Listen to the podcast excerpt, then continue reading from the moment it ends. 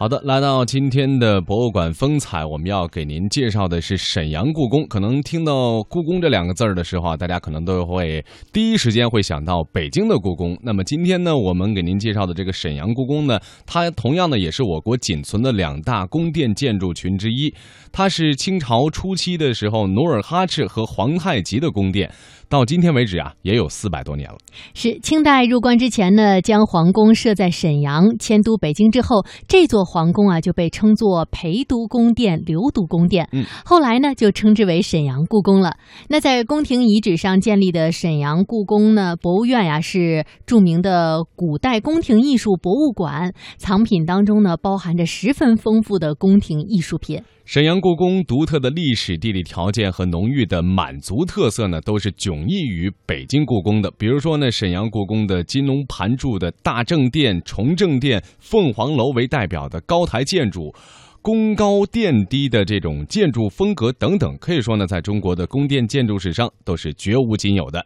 那么接下来的博物馆风采，我们就带您一起走进沈阳故宫博物院。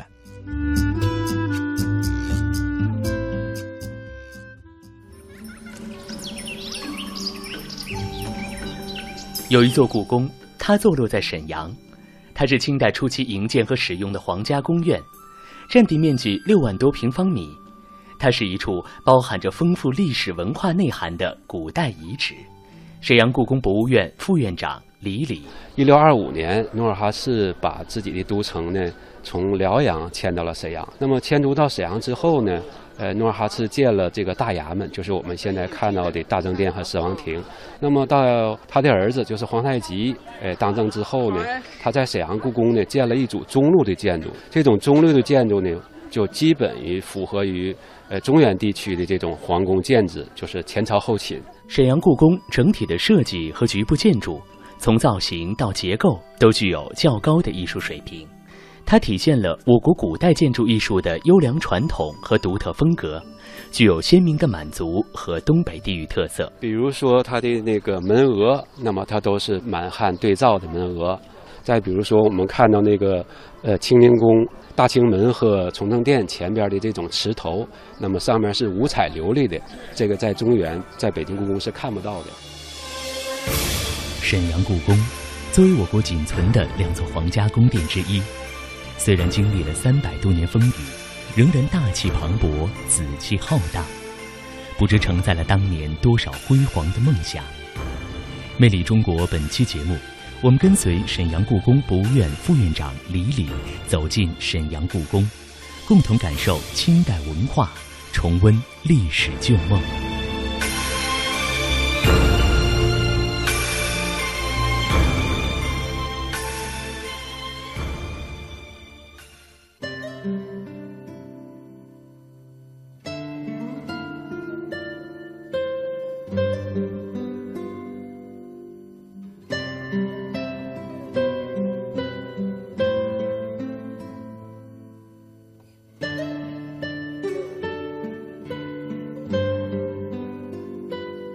一朝发祥地，两代帝王都，在我们伟大祖国的东北，有一片富饶美丽的黑土地，有一座享誉中外的古都城，向人们传承着醇厚悠远的关东文化，向世人展示着日新月异的崭新风貌。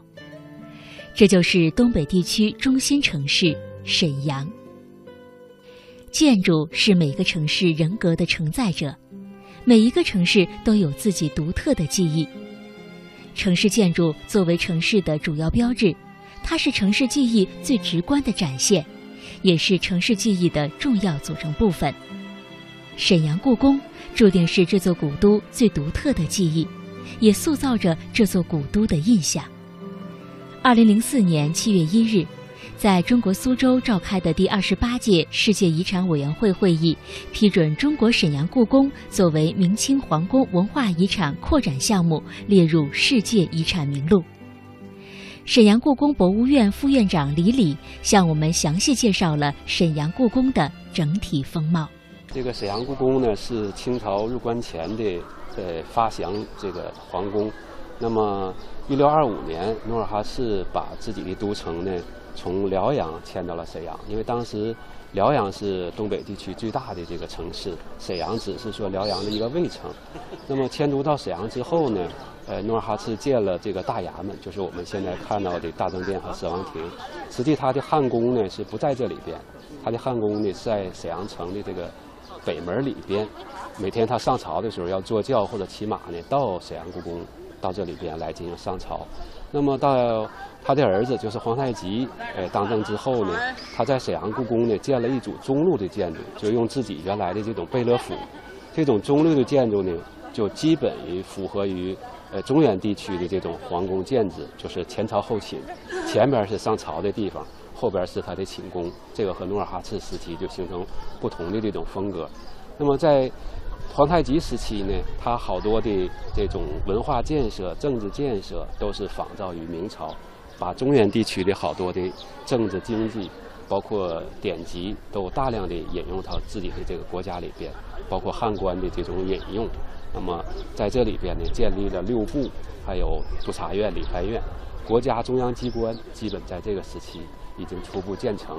啊，然后呢，呃，他呢从政治上来说，就基本于按照中原地区的这种文化来发展来进行，就初步建立了封建制的这么一个雏形。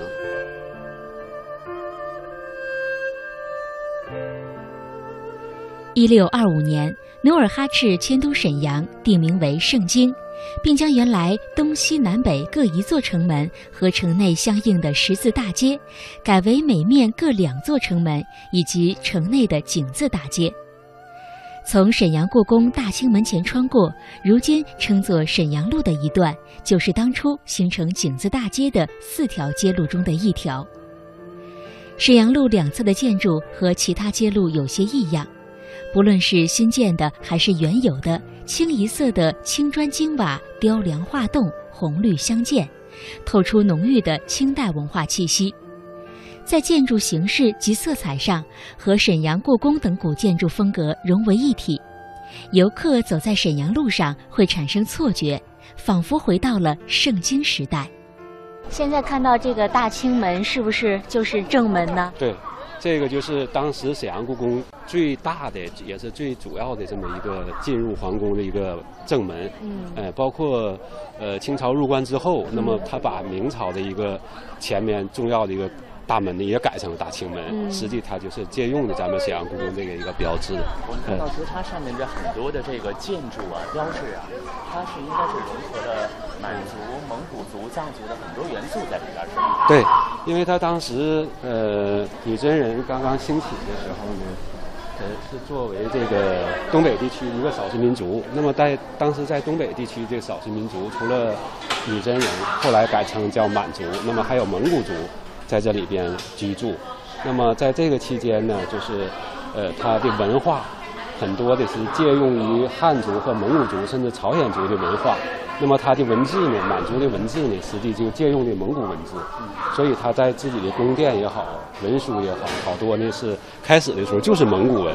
那么后后期之后，他创立了满文之后呢，就是满蒙汉，基本都是三体的，包括匾额，然后包括一些器物上，那都是满蒙汉三体的。入关之后也是这样。那这个门当时就是皇上就是上朝。对。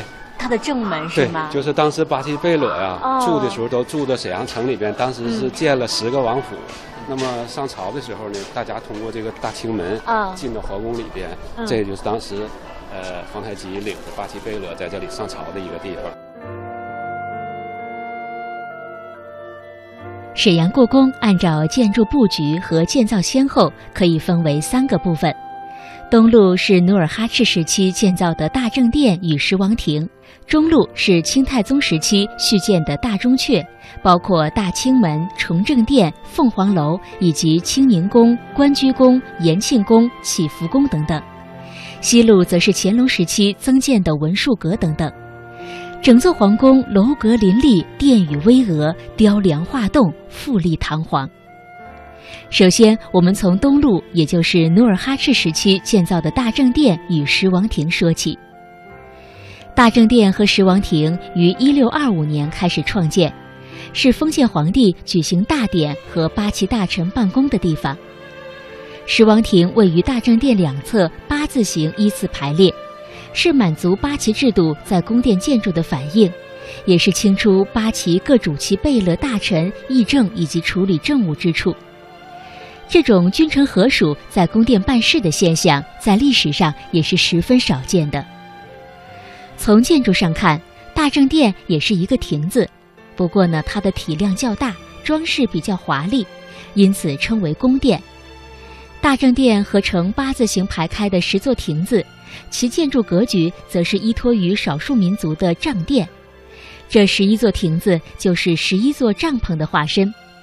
帐篷是可以流动迁移的，而亭子就固定起来了，也显示了满族文化发展的一个里程。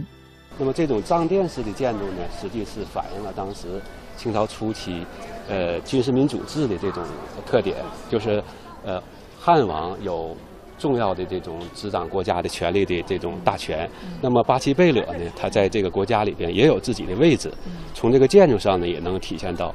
你像入完关之后呢，就是中原文化呢是皇帝高高在上，那么大臣都没有自己的位置，都要匍匐在地。所以从这个建筑格局来说呢，也是我们沈阳故宫非常有特色的，呃，反映了当时这种文化或者是它的政治的这种体制。嗯，刚才节目当中呢，我们的记者也是介绍到了沈阳故宫呢，是以崇政殿为核心，从大清门到清宁宫为中轴线，分为了东路、中路还有西路这三个部分。那今天呢，刚刚我们一起是了解了这个东路的大正殿。